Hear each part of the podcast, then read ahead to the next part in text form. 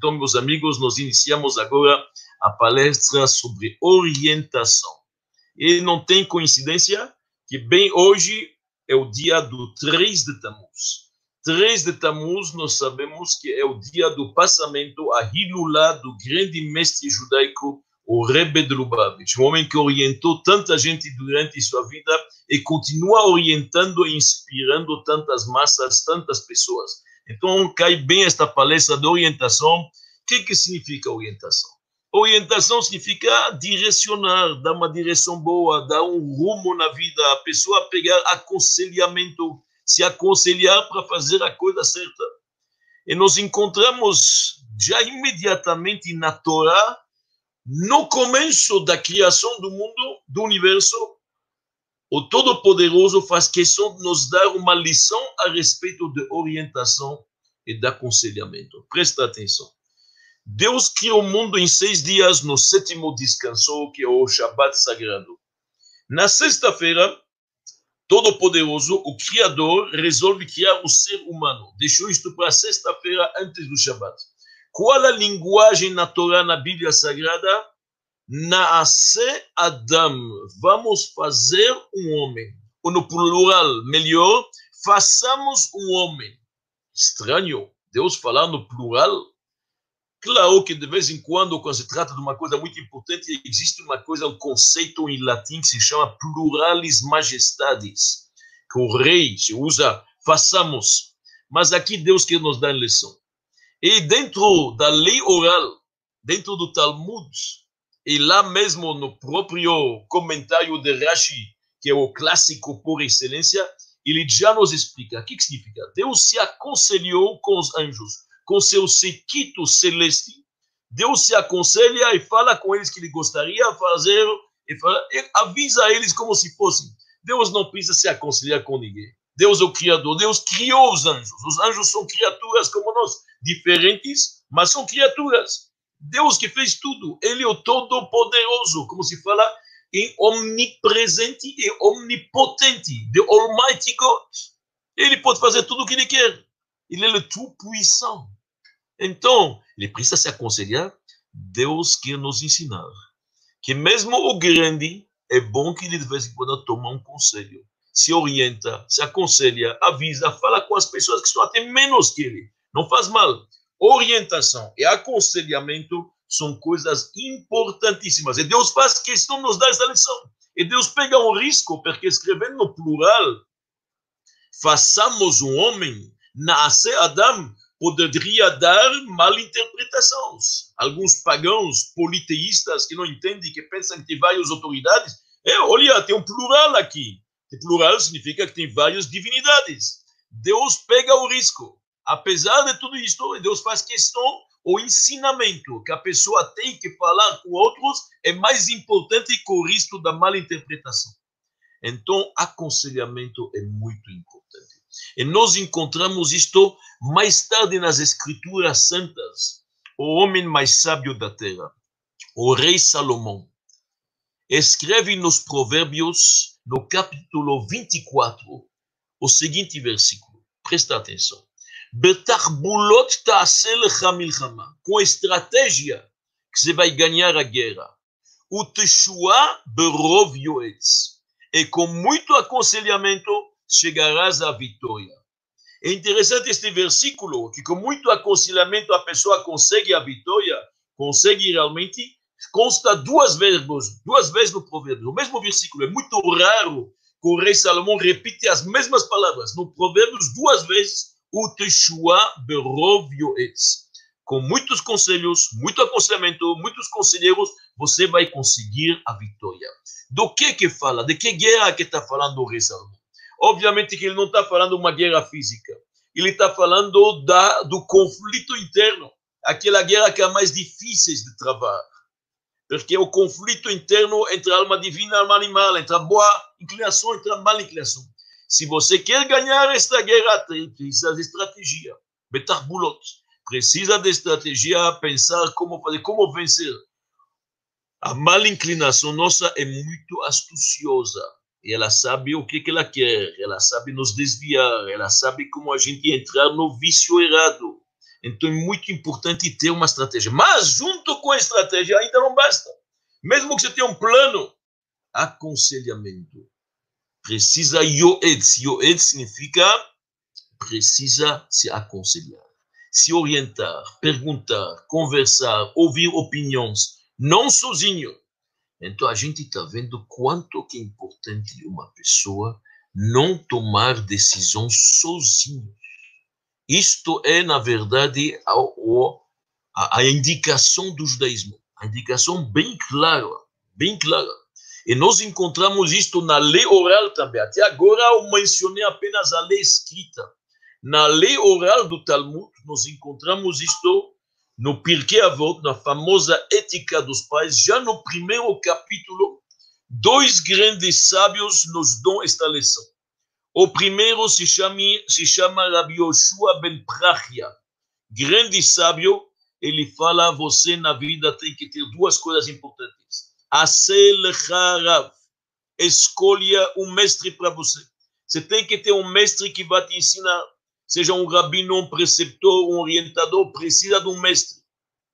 O Knel Hachaver, e também adquire para você um amigo. Amigo é importante, falar do coração, tirar, conversar, amizade é super importante. Esta é a palavra de Rabbi Yoshua ben Prachia. Chega Rabban Gamliel e repite a 12. E Rabban Gamliel diz, Asel Harav, escolha um Rav. Um Rav pode ser um rabino orientador, um mestre, como disse. Veistalek minasafek, para tirar as dúvidas.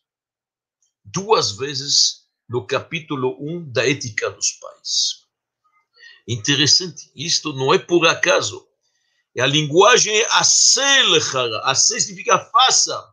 Faça para si um mestre. Faça para si significa faz, fazer com esforço. Mesmo que é difícil, este você não gostou, este você achou que você sabe melhor, vai, procura.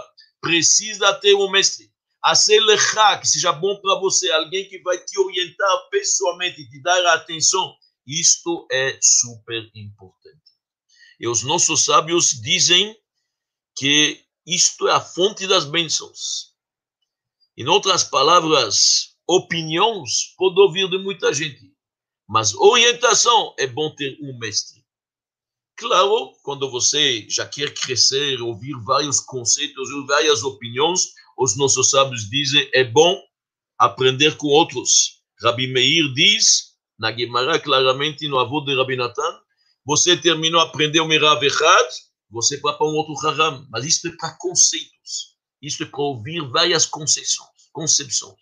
Porém, orientação, alguém que te conhece, que vai te dar, que sabe exatamente o que lhe falta, que vai te orientar, estuda isto, faça isto, o que está certo, conhece seu caráter, suas fraquezas, isto é, um mestre apenas. Se chama em hebraico Rabo Hamuvhak, o mestre predileto. O mestre predileto. Isto é importante ter. Rav Muhak, alguém que, na verdade, nossos sábios dizem interessante, estas palavras de Rabbi Yoshua ben na ética dos pais, elas vêm logo depois que alguém disse, abre sua casa para muitos sábios. É bom que a sua casa tenha muitos chachamim, muitos sábios que vêm, que conversam. Sempre é bom trazer sabedoria à casa. Por isto vem Rabbi Yoshua ben Brachia e fala Aselecharav. Um, sabedoria pode escutar de muita gente, mas depois pode ficar confuso. Se cada um vai dar sua opinião, você não sabe mais o que fazer. Então, uma orientação. Sabedoria, muitos. Beidvad la chachamim mas aprender orientação, saber em que caminho andar, isto tem que ter um mestre predileto. Aselecha Rav. Assim dizem os nossos sábios. Então, é muito importante pôr aqui, eu acho, separar entre a informação e a formação. Informação, nós não estamos tampando os olhos. Informação tem que escutar de muita gente.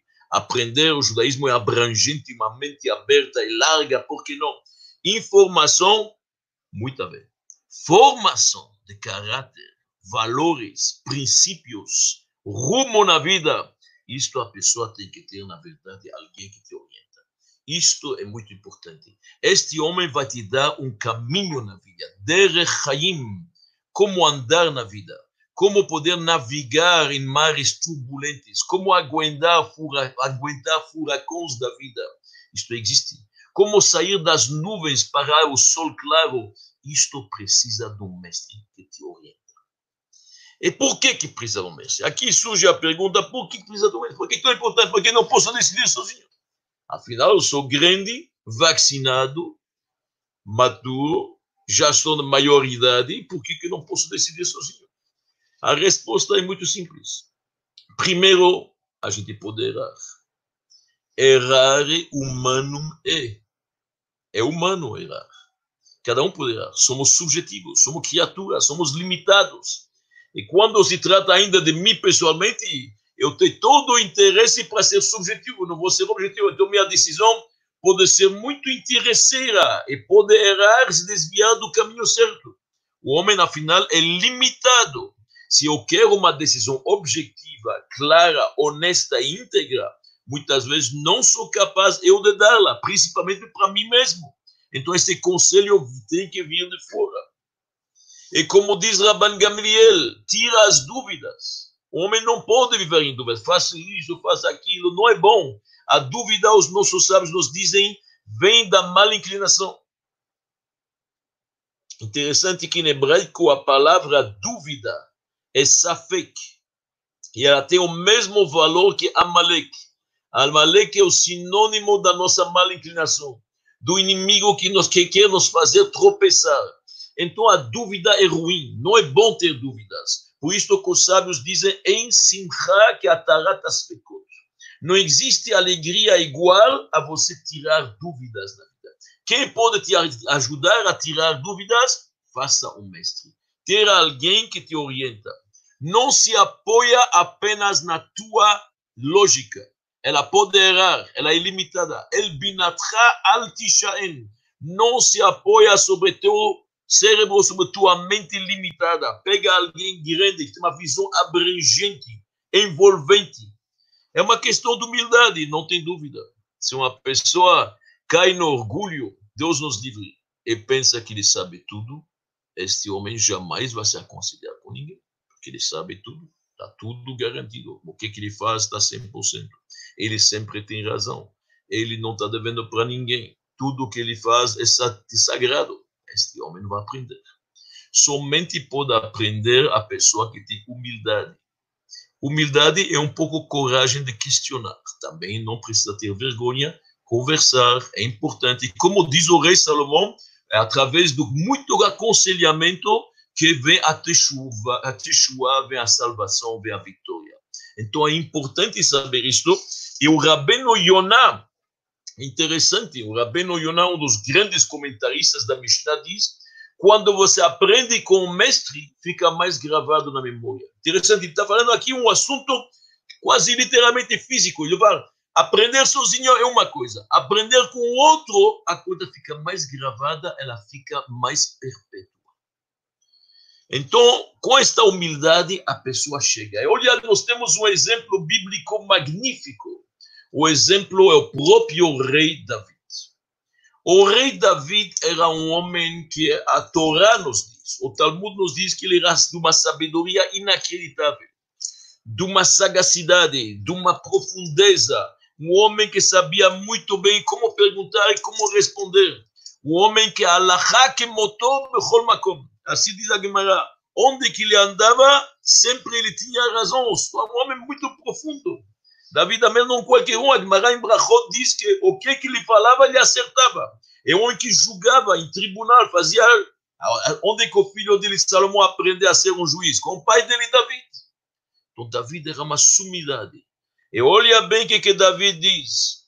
Kol ma shani ose, ani nimlach b'mefiboshet, Rabi. Tudo que eu faço, eu me aconselho com meu mestre. Quem era o mestre dele? Mefiboshet o neto de Saul, o sobrinho dele, porque Davi acabou casando, na verdade, com a filha de Saul. Então, o filho de Jonathan, que é cunhado de Davi, amigo de Davi, Mefiboshet é o nome dele, com este homem é que eu estou me aconselhando. Não faço nada, diz o rei Davi, sem me aconselhar com ele. Que exemplo magnífico. Um pouco mais profundo, por que precisa um mestre? uma explicação um pouco mais racídica, mais calorosa. O homem tem que ter o espírito autocrítico. Alguém que, que, que nos fala o que está certo, o que está errado. Não pode ser eu. Alguém que vai me mostrar o caminho certo. Estou agindo correto, não estou agindo correto. Estou fazendo a vontade de Deus, não estou fazendo. Estou estou me desviando, estou bem, tropecei, como, como que eu conserto as coisas? Afinal, a vida, nós temos que servir o Criador e servir o semelhante. Temos uma tarefa, temos uma missão, não é fácil. Em todos os caminhos, nós temos que servir Deus. Pode ser que não estou no caminho certo. Quem vai me dar esta crítica? Quem vai me permitir andar nas trilhas corretas? Quem vai ser isto? Quem me ajuda a cumprir a vontade do Criador?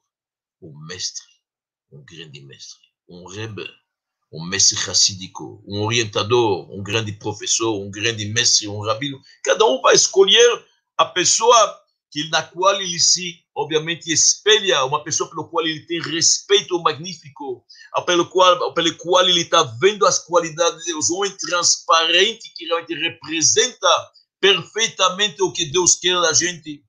Não pode ser qualquer um, obviamente. Então, meus amigos, quando a gente tem esse tipo de atitude, que a gente está disposto a se orientar, a perguntar, a questionar, a duvidar, para tirar as dúvidas, isso é muito bom. Isso nos dá uma segurança. A pessoa sabe que não está sozinho. Grandes mestres no Talmud jamais decidiram sozinho. Afinal, mesmo que a gente sabe mas se alguém te apoia e te fala, oh, isso é bom, faz isso aquilo, se sente muito mais seguro. Se sente muito mais. E se vem de um mestre que você respeita, alguém que você sabe que é uma figura especial, especial mesmo. Neste caso, sem dúvida, o que vai fazer tem muito mais força, mais energia, mais motivação. Nós temos na Gemara, Sanedrin, está escrito no Talmud, que na verdade Rabino Ashi, Rav Ashi era o nome dele, uma vez chegou para ele uma pergunta sobre uma carne, se é kasher ou não é kasher, uma dúvida que tinha a respeito. O que, que ele fez? Ele juntou todos os açougues da cidade, uma reunião para discutir o assunto. tirar sumidade, ele podia fazer isso sozinho. Ele quis se aconselhar, ouvir a opinião do Ele falou, é uma coisa grave. Afinal, se nós vamos dar na cidade algo que não é kasher, nós estamos fazendo as pessoas tropeçar. É uma responsabilidade grande. Esta não vou pegar sozinho. Rav Huna, quando ele discutia algo no tribunal dele, dez pessoas junto, apesar que podia ser três, ou ele mesmo sozinho, dez pessoas juntos para discutir o assunto. Em outras palavras, é muito importante este aconselhamento, nos permite a pessoa crescer, mais segurança, esta humildade nos permite, na verdade, andar no caminho certo, corrigir nossos atos. Olha bem, uma coisa interessante que a gente vê, que nas profecias de Isaías, lá está escrito que Deus, ele fala, Deus promete que ele vai devolver para o povo seus juízes, a Shiva Shoftair que Veyoatzair que Vatrila, e seus conselheiros. Interessante, estamos falando de profecias que vão acontecer no futuro, na época messiânica, e todo dia, na nossa reza diária, três vezes por dia, nós falamos, Hashivenu Avinu, Hashiva Shoftenu nos devolve nossos juízes, veio a sair que vatrila.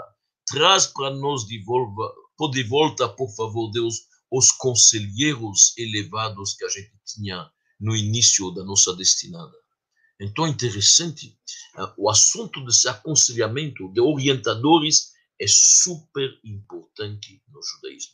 Isto que nos permite na vida ter rumo correto. Esta é bússola, é a bússola. É a bússola. A pessoa precisa de um relógio para apreciar tempo, verdade, mas precisa de uma bússola para não andar na direção errada. Isso que dá sentido à vida.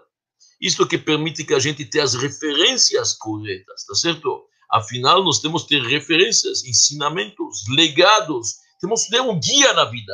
Este guia são os nossos mestres. Então, que Deus nos ajuda que realmente cada um de nós possa escolher isto. Isto é uma vontade bíblica, é importante entender. Olha bem, Moisés, antes de falecer, o grande Moshe Rabbeinu, antes de falecer, no livro do Deuteronômio, do Deuteronômio, no livro de Devarim, no capítulo 17, está dizendo o seguinte: que no futuro, quando você tem uma dúvida, uma pergunta, um questionamento, o Vata ela coina anima levim, vai procurar os sacerdotes que servem a comunidade. Ela shofet asher vai procurar o juiz que haverá naquela época. O juiz daquela época. Ah, você vai falar, ele não é tão grande como o juiz antes, não faz mal. Procura o juiz que vai ter naquela época. Como nossos sábios dizem, na verdade, Yiftach Bedoro que Shmuel Bedoro. O juiz Yiftach, na sua geração, era tão grande como Shmuel na sua geração. Cada um na sua geração vai e procura o juiz, vai e procura o mestre. e A Torá diz: lecha. Eles vão te falar o que fazer. Lecha. E segue o que, que eles estão te aconselhando. Segue as palavras deles. Lotasur minadavar ashiagido lecha. Yamin usmol. Não se desvia nem para a direita nem para a esquerda. Mandamento bíblico capítulo 17 do Deuteronômio. Vai, procura o sábio que haverá na tua época. E não começa a medir, não é teu assunto. Cada geração tem seus sábios, seus justos, seus homens grandes que são inspirados por Deus. E lá pergunta, ele vai te falar o que fazer. E segue e não se desvia à direita nem à esquerda. Dizem os nossos sábios no Talmud, mesmo se ele te fala que a direita é a esquerda, ou que a esquerda é direita. Não, tem que escutar. Se ele fala para mim que a direita é a esquerda, como é possível? Impossível. Como direita para a esquerda? Se é minha direita, é direita. A resposta é o seguinte: você, quando está do meu lado, a direita é direita. Mas se você está na minha frente, você vai perceber, na verdade, que esta direita, eu estou falando para você, a esquerda. Tudo depende do ponto de vista como você olha. Então, nós, com o grande mestre, o sábio, o Rebbe, o tzadik, nós não estamos na mesma, na mesma linha. Ele tem uma outra visão, ele enxerga muito mais longe como diz o versículo, Chacham enav berosho. O sábio já está enxergando nem desde o começo da coisa, ele enxerga muito mais longe. Se ele te fala que a direita é esquerda, é porque a direita é esquerda. Nós temos que ter a humildade e a Kabbalatol, aceitar, na verdade, o jugo de aceitar as palavras dos mais sábios, dos mais justos. Isto é muito importante. E graças a Deus, já como falamos no começo da geração, a geração não é órfã. Tem, na verdade, esta possibilidade. Nós tivemos o grande mérito de ter, na verdade, esta orientação clara, mas muito clara e muito pessoal e decisiva do Rebbe, que falou suas opiniões sobre todos os assuntos possíveis. O povo de Israel, em geral, é comparado nos livros místicos a um grande corpo. E no corpo humano você tem braços, e você tem, na verdade, coração, você tem cérebro, você tem tudo. Assim também, você tem gente que são grandes e generosos, eles são o coração do povo. Tem gente que são proativos, que fazem muito, estes são os braços do povo. Tem os professores que ensinam, os mestres, os rabinos, são a cabeça, são, na verdade, o cérebro Mas existe uma cabeça, o líder. O líder está em contato com todos. E o líder se entrega para, na verdade, o seu povo. Assim como Moshe Rabbeinu, o grande Moisés, qual a diferença entre Moisés e os outros líderes? O Zohar, o livro da Kabbalah, nos diz uma coisa interessante. Noé era um justo. A Torá diz que ele era um justo. Noach ish tzadik era um justo. Porém, quando Deus falou para ele que ele vai destruir o mundo, o que, que aconteceu? Noé salvou a família dele. Educou bem seus filhos, as noras, e com eles que ele entrou na arca ninguém se salvou, exceto a família dele, ninguém. Tinha anos e anos para poder fazer algo, não fez. Então não era um justo, mas um justo para si. O mundo não aproveitou. A população não melhorou. Quando Deus disse para Abraão que ele vai destruir Sodoma e Gomorra, Abraão era um justo. A Torá nos diz. Abraão recusou o politeísmo do pai dele ele que instituiu o monoteísmo. Abraão é o pai da nação. Abraão vindo. Deus fala para ele: vou destruir Sodoma e Gomorra. O que, que Abraão fala? Discute com Deus. Talvez tenha lá dez justos que poderiam proteger a cidade. Quem sabe talvez tenha um minyan, um quórum de 10 justos, e por mérito deles, Deus não vai destruir a cidade. Quando Deus avisou Abraão que não tem 10 justos em Sodoma, não chega, então ele desistiu. E Deus acabou destruindo Sodoma e Gomorra. E agora chega ao terceiro tipo de líder, Moisés, Moshe Rabbeinu. Quando o povo de Israel fez o bezerro de ouro, imagina fazer um bezerro ouro. Claro, foram poucos, não tem dúvida, não foi nem 0,1%, mas fizeram. Ato terrível da apostasia. E Deus está irado. E Deus quer acabar com o povo de Israel, recomeçar um novo povo a partir de Moisés. O que que faz Moisés?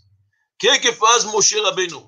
Moshe Rabbeinu implora a Deus e fala, por favor, perdoa eles. Se não pode me apagar do seu livro, não, não, não conta comigo. Ou você perdoa eles, eu estou junto, ou não estou junto mais. Moisés implora. Para quem? Para pecadores. Para pessoas que fizeram um bezerro de ouro, uma estátua. Infringiram os dois primeiros mandamentos. Não haverá na tua casa nenhuma estátua, nenhum ídolo, nada. Moshe, mesmo pelos judeus afastados, mesmo pelos perversos. Pede perdão, arrisca a sua vida. Arrisca a sua vida, literalmente, porque Deus podia, na verdade, falar para ele: eliminação total. Moshe faz de tudo e consegue. E Deus perdoou. E Deus acabou perdoando este pecado grave. Este é o verdadeiro líder. Diz o Zohar, apenas Moisés é chamado de Raya Mehemna. Apenas Moshe Rabbeinu é chamado de um pastor fiel. Os outros não são chamados de pastor fiel. São justos, são bons, tem rabinos, tem muita gente, faz muito bom trabalho. Mas um líder, alguém se preocupa com o povo, orienta o povo na direção certa, abençoa eles, se preocupa com eles, pede perdão por eles, implora a Deus por eles. Isto são é isto o Rebbe. O Rebbe de Lubavitch, o líder mundial do judaísmo, sempre se preocupa com cada judeu, sem exceção. E faz isto com muito amor, e faz isto com muita dedicação e muita devoção. Nós, que tivemos o privilégio de estar lá, na, estudando lá em Nova York, na yeshiva deles, eu vi realmente pessoas que vinham se aconselhar com ele, de todo tipo de pessoas. Alguns precisavam conselhos pessoais, alguns assuntos de saúde, outro assunto conjugal, outro assunto de parnassá, o sustento de não funcionar. Nós vimos lá policiais e políticos, vimos os maiores rabinos do mundo, vieram lá Rosh Shiva, decanos de academias talmúdicas, políticos americanos, o que você pode imaginar? Uma empregada, uma menina pequena, o rei pode parar lá e perguntar como se chama tua boneca. Inacreditável. Esta grandeza, a grandeza dos grandes que eles podem falar com e são capazes, na verdade, de dar a qualquer um um aconselhamento, uma orientação correta. Nós vimos isto no Rebbe, inacreditável. As orientações deles acertam em todos os campos da vida, seja em psicologia, seja em problemas pessoais, da alma, de saúde, de família, não faz diferença. Inacreditável. Eu me lembro de uma moça que estava noiva ela chegou um belo dia, entrou numa audiência com o Rebbe particular. Ela disse para o Rebbe que ela quer desistir do casamento. E começou a chorar. Ela falou para o Rebbe, olha, eu tenho um caráter difícil. Mas meu noivo não percebeu isso. Com ele estou sempre bem.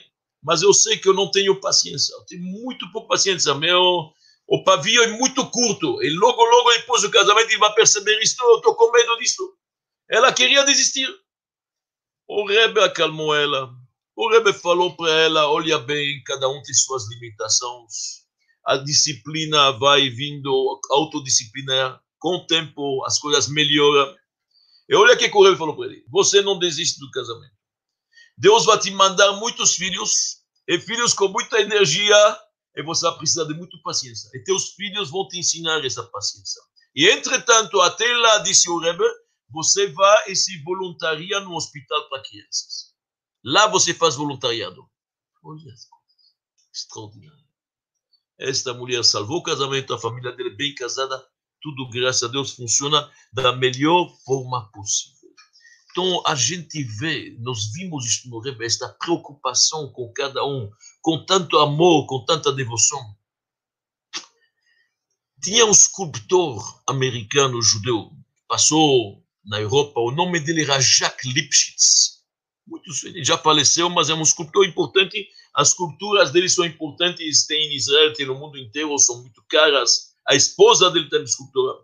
Este homem, nos anos 60, 70, 60, no começo de 60, ficou muito doente. Pegou um câncer, Deus nos livre. A esposa, ele era nada religioso, mas nada, nada. A esposa dele ouviu falar do Rebbe de Lubavitch, que não escutou, foi pedir uma bênção para o marido, estava no hospital em situação bem grave. O Rebbe falou para ela: o seu marido vai sobreviver, vai melhorar, vai sarar. E pede para ele, quando ele está bem, para voltar aqui gostaria de conversar com ele. E chega Jacques Lipser charado, obviamente, curado, e ele chega finalmente para o Rebbe. Ele conta para o Rebbe que ele é um judeu muito, muito afastado. Um homem que, na verdade, não tem conexão com o judaísmo, nada. Ele diz para o Rebbe, eu já esculpiei várias Virgens Marias para várias igrejas. O Rebbe não se assustou. No final, o Rebbe disse para ele, eu te aconselharia colocar filho seria bom para você, para tua saúde, para tua alma, porque o Rebbe sempre conectava a parte física com a parte espiritual. Já que ele é capaz de ter uma leitura transparente, ele vê automaticamente o que, que falta espiritualmente para melhor, melhorar fisicamente. Próximo dia, Jacques Lipschitz recebe em casa um par de tefilim. Aprendeu, colocou, todos os dias havia. Com 67 anos, este homem começa, na verdade, a colocar tefilim se ligou ao Rebbe, vinha nas reuniões, nas aulas do Rebbe particular, se ligou muito, mudou sua vida, mudou o rumo, com uma felicidade viveu muitos e muitos anos muito bem. E assim nós temos dezenas e dezenas de pessoas, judeus e não judeus. Olha esta história de uma mulher que se chama Shirley Chisholm. Shirley Chisholm, em 1968, foi a primeira mulher negra, mulher de cor, que se tornou congressman, significa que ela ficou deputada federal lá em Washington, representando o Brooklyn. Naquela época, muitos racistas ainda nos Estados Unidos. E talvez ainda tem. O Sul, principalmente. Os outros deputados não gostaram disso. Ela foi a primeira negra que ficou deputada e tentaram barrar ela, conseguiram que ela entre numa comissão da agricultura. Ela que sonhou toda a vida dela que ela vai fazer algo pela educação de seus irmãos. Ela queria entrar numa comissão de educação, não deixaram, não deixaram. Ela ficou muito frustrada. Três meses após que ela entrou no seu ofício de trabalho, ela recebe um telefonema. Que é um telefonema do secretariado do Rebbe. O Rebbe de Lubavitch gostaria de ver. Quem não escutou falar do Rebbe, ela vai e chega no escritório do Rebbe numa audiência particular. E o Rebbe fala para ela: Olha, eu sei que você está muito chateada pela situação, mas você estando na comissão da agricultura, você poderia fazer muita coisa. O Rebbe fala para ela: Saiba que na agricultura americana tem muito surplus. Surplus significa tem muitas sobras. Na safra dos cereais, na soja, tem várias coisas que tem muitas sobras. Por que você não cria um programa de alimentação para tantas famílias que precisam seus irmãos e outros, viúvas e órfãos? A Rebbe começa a explicar o projeto inteiro fala para ela, ela se entusiasma, ela recebe força.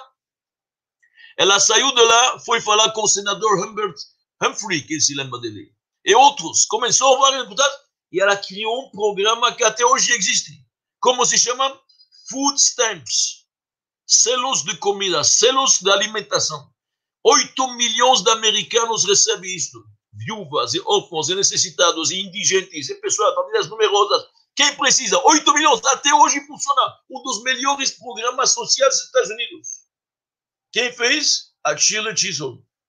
E olha, após 20 anos, nos anos mais ou menos 90, ela se aposentou. Saiu finalmente da carreira dela ela fez, houve uma festa de despedida com todos os amigos deputados dela. No meio ela se levanta e você sabe o que eu lhe falar uma coisa. Quem é a pessoa que me deu toda a força, energia e a motivação e a ideia de fazer este footstands? É um rabino barbudo lá do Brooklyn, chamado o Rebbe de Lubavitch. Este se chama alguém que sabe orientar, que sabe incentivar e motivar, acreditar em nós. O Rebbe tem uma fé fantástica no ser humano. Está vendo o potencial. Quando ele vê um ser humano, ele não vê ele, ele vê um diamante. Ele sabe como lapidar. Tinha um judeu que se chama Herb Brin. Herbert Brin. Herb, Herb é um, um, nome diminutivo. Ele tinha um jornal, após o Holocausto, nos anos 60, ele tinha uns 50, talvez, e poucos. Ele tinha um jornal em Los Angeles. Morava na Califórnia. Ele criou um jornal judaico lá. Se chamava Los Angeles Jewish Heritage. Este era o nome do jornal. Mas era um judeu, ele fez isso porque ninguém fez. Ele não tem muita prática judaísmo, não faz nada absolutamente, não conhece, não conhece a história judaísmo. Ele fez, ninguém fez, ele fez. Um certo momento ele queria desistir. Ele achou não é para mim, não, não, não é minha função fazer isso. Ele fez porque não tinha fim de fazer. Não sei como ele chegou em Nova York numa, numa entrevista com o Rebbe. Começo dos anos 60, talvez. Ele contou isto depois do passamento do Rebbe, em 1994. Ele está lá, Mr. Hebrin, ele está falando para o Rebbe, olha, eu não conheço nada de judaísmo. Não vou na sinagoga, não rezo, não sei rezar, não sei hebraico, não sei nada. Eu acho que não é minha função, não é correto. Eu não deveria ser o redator de um jornal, um, do hebdomadário de uma revista judaica. O rei fala, não, por que não? Mas você não sabe nada, não tem problema, cada um pode se dirigir a Deus, tem as formas. Não. Ele não fala, não, não quero, não, é para mim, não está correto, eu tenho que fazer isso muito melhor. O Rebbe está vendo que ele não está convencendo ele. Conta Herbrin. De repente, o Rebbe se levanta no meio desta audiência, coloca a mão no bolso, tira a carteira dele e pergunta Mr. Brin quanto que é o subscription. O subscription significa quanto que é a assinatura do seu jornal. Brin ficou assim, é 3 dólares, naquela época era 3, 4 dólares por ano. O Rebbe tira o dinheiro e fala, eu quero uma assinatura do seu jornal. Obviamente que ele uma assinatura vitalícia. Mas o rei falou: olha, você não tem o direito de desistir. Uma coisa boa que você faz, continua. Deus vai te dar a força. Não se importa quanto você sabe e quanto você não sabe. Isto é um incentivo. O Rebbe dá força, na verdade, para pessoas fazer. Nunca é tarde demais. E isto nós vimos com os nossos olhos. Professores. Se era professor Bloch, um dos grandes professores da universidade no Canadá de psicologia, era o Rosenblum, um dos grandes matemáticos que escreveu o livro matemática, eu me lembro, ele chegava no meio das reuniões racídicas com seus escritos, eu rebolhava em dois minutos, corrigia na frente todo mundo algumas, alguns textos. Se o professor Branover, que era de termohidrodinâmica, outro assunto inacreditável em qualquer campo, exatamente como Moisés, que conhecia as 70 línguas e todas as sabedorias, assim também o Rebbe orientou a todos. Inacreditável. Nunca parou de orientar a todos. Isto é magnífico. Isto é magnífico. Eu posso até amanhã contar histórias desse tipo. Eu não vou pegar a força, mas vou terminar, talvez, com uma história bonita que estou me lembrando. Numa noite, chegou no Rebbe o rabino da Romênia. Naquela época que a gente estudava em Nova York, e a gente viu isto com os nossos olhos. Cada domingo e cada quinta-feira à noite, a partir das 8 horas da noite, o Rebbe recebia as pessoas em audiências particulares. Anos e anos. Muitas vezes terminava às 6 horas de manhã, 7 horas de manhã. O Rebbe ia para casa para duas horas, nove e meia, dez horas, estava de volta. Noite inteira. E quem entrava às quatro horas de manhã pensava que ele é o primeiro que entrou. Pensava que ninguém está lá, só ele com o Rebbe o tempo necessário. É inacreditável, uma atenção particular e individual com um aconselhamento magnífico, como nós falamos, esta orientação que cada judeu precisa. Mas não apenas uma orientação, uma mãozinha para te levantar, para acreditar em você e você poder subir e fazer. Olha bem o que, que acontece aqui. Acontece uma coisa interessante.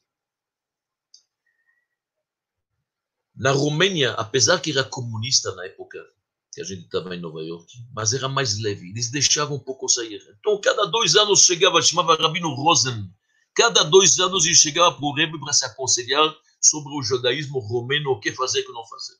Ele chega lá e a entrevista dele está marcada às quatro horas de manhã. Ele entra, ele viu que tem muita gente, ele viu que tem uma fila inteira. Ele sabe quanto o tempo do Rebbe é precioso, quanto a saúde dele é importante. Então ele falou com o Rebbe 10, 15 minutos. Após, após 10, 15 minutos, ele falou para o Rebbe: Não quero pegar do seu tempo precioso. Ele quis quase terminar a conversa. O Rebbe falou para ele: Tenho tempo. Ele falou, mas não, não. O Rebbe falou para ele: Quantos judeus tem na Romênia? Ele falou: Ainda tem 60 mil. Disse o Rebbe para ele: Eu tenho o tempo que precisa para 60 mil judeus. Eu tenho este tempo. O que precisa para 60 mil. Este, na verdade, é o nosso Rebbe. Este o Rebbe cujo dia é o, o passamento, o Gimel o dia da Hilulah, quando a gente recebe energia, o dia da Ilulá do Tzadik, quando o Tzadik falece, é um dia muito importante. Falecimento em geral é triste, mas no Tzadik que toda a vida dele é espiritual, que toda a vida dele é amor e temor a Deus, é fé em Deus, quando ele não está mais no corpo que limite a energia é mais forte ainda. Que Deus nos ajuda, que cada um de nós possamos realmente pegar a orientação certa, e com a orientação certa e o aconselhamento e com a humildade necessária, podemos crescer cada vez mais e fazer o bem.